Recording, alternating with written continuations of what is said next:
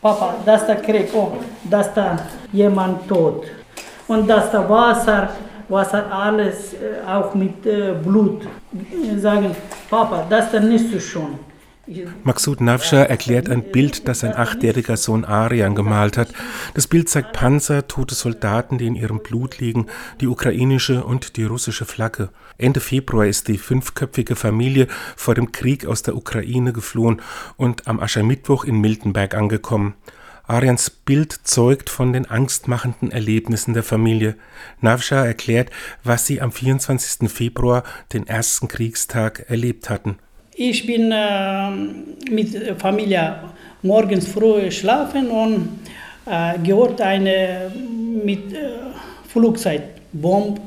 Das da nicht so viel weiter, 5 Kilometer, 20 Kilometer noch weiter, Flughafen, ja, auch bekommen mit Bombe. Jetzt unsere Stadt alles zu, dass die Leute alle weg andere Stadt. Bombenangriffe auf den Flughafen in der Nähe, Menschen, die flüchten. Wenn es mal ruhig war, haben die drei Kinder gefragt, ob der Krieg jetzt wieder aus ist. Doch das ist er ja bis heute nicht, und deswegen haben sie sich auf den Weg nach Deutschland gemacht. Nafsha stammt eigentlich aus Afghanistan, seine Frau ist Ukrainerin. Zusammen hatten sie schon einmal viereinhalb Jahre nicht weit von Miltenberg in Amorbach gelebt. Die sechsjährige Sadaf und der vierjährige Milad sind hier geboren. Vor zweieinhalb Jahren sind sie zurück in die Ukraine, doch jetzt wollen sie hier bleiben. Das ist für unsere Familie genug. Bitte helft mir vor Deutschland. Aber Sozialamt, ich weiß nicht welche, für uns brauche ich ein Dokument. Ich, ich will bleiben in Deutschland, wohnen in Deutschland, arbeitet für Deutschland. Doch bis dahin wird es noch ein weiter Weg sein. Zunächst hat die Familie nun eine Bleibe im Jugendhaus St. Kilian in Miltenberg gefunden.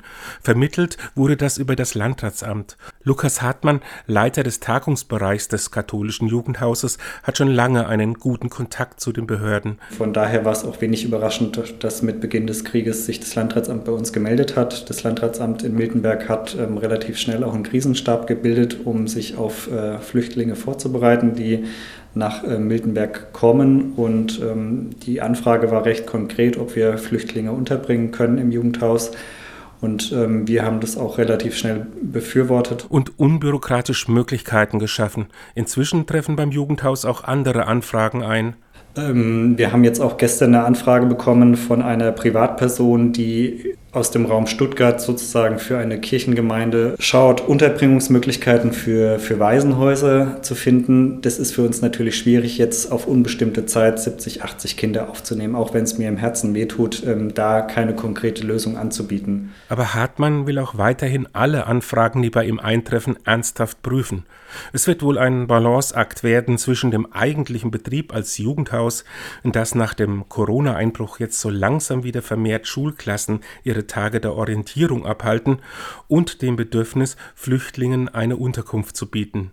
Maksud Navscha ist dankbar für die unkomplizierte Hilfe, die ihm hier in Deutschland entgegenkommt. Ich kann es nicht sprechen, aber vielen Dank. Jemand Deutsch für uns, viele Geld, vielen Dank.